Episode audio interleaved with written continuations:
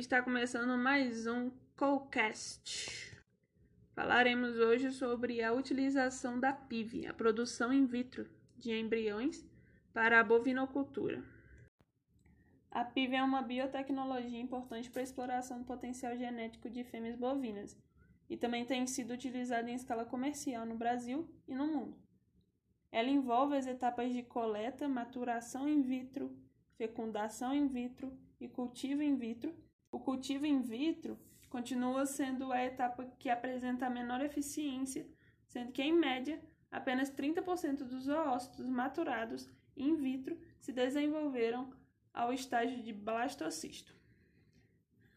É, e também os blastocistos produzidos in vitro diferem daqueles produzidos em vivo, apresentando menores taxas de prenhez e sendo menos tolerantes à criopreservação.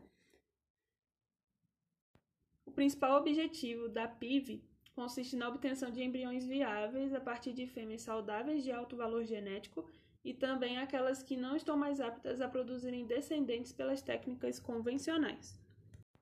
As fêmeas a partir dos seis meses de idade, gestantes até o terceiro mês, ou no período pós-parto podem ser usadas como doadoras de ócitos na PIB. Uma vantagem está no fato de que não é necessário o uso de hormônios para a recuperação dos ócitos. Isso aumenta a vida reprodutiva das doadoras e diminui o intervalo de produção dos embriões. Essas biotecnologias, como a vêm sendo desenvolvidas a fim de se maximizar o potencial reprodutivo de fêmeas bovinas e melhorar os indicadores de produtividade. A coleta de ócitos para produção in vitro de embriões pode ser feita por diversas técnicas. Porém, há mais de uma década, a técnica de aspiração folicular transvaginal tem apresentado uma maior flexibilidade e sido a melhor opção para a recuperação de ócitos em vivo na espécie bovina.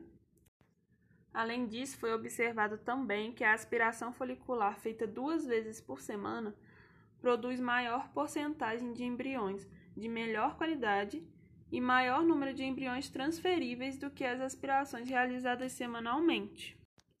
Falando um pouco sobre a maturação, além da aquisição da maturação nuclear, é necessário que os oócitos adquiram progressivamente, durante a fase final do crescimento folicular, a capacidade de completar a maturação citoplasmática e, dessa forma, possam suportar o desenvolvimento embrionário.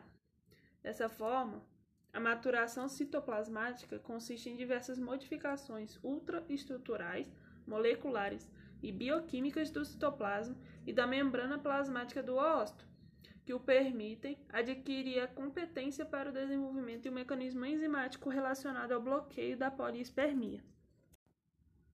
A fecundação se refere ao processo em que o espermatozoide entra em contato com o oócito, gerando o zigoto, que posteriormente se desenvolve até o estágio de blastocisto. Depois das etapas de maturação e fecundação, e também já tendo sido formado o zigoto, este deverá passar por inúmeras divisões celulares, que são as clivagens, até se constituir em blastocisto. Esse estágio é adequado para a realização da transferência não cirúrgica. Semelhante ao processo de maturação e fecundação, o cultivo embrionário in vitro também requer um ambiente adequado, com tempo, atmosfera e temperatura controlados. Durante esse processo, a taxa de blastocisto geralmente é avaliada no sétimo dia de cultivo sendo que os blastocistos produzidos podem permanecer na estufa de cultivo até o nono dia para se avaliar a taxa de eclosão in vitro. Para finalizar, a produção in vitro de embriões apresenta-se muito bem conceituada quanto aos aspectos relacionados às suas diferentes etapas, e nos últimos anos, muitas pesquisas vêm sendo conduzidas quanto aos processos de maturação, fecundação e cultivo, Tendo a maturação e o cultivo como etapas críticas da PIV, é necessário mais estudos para que essas etapas sejam melhoradas e os índices de prenhez a campo também sejam aumentados.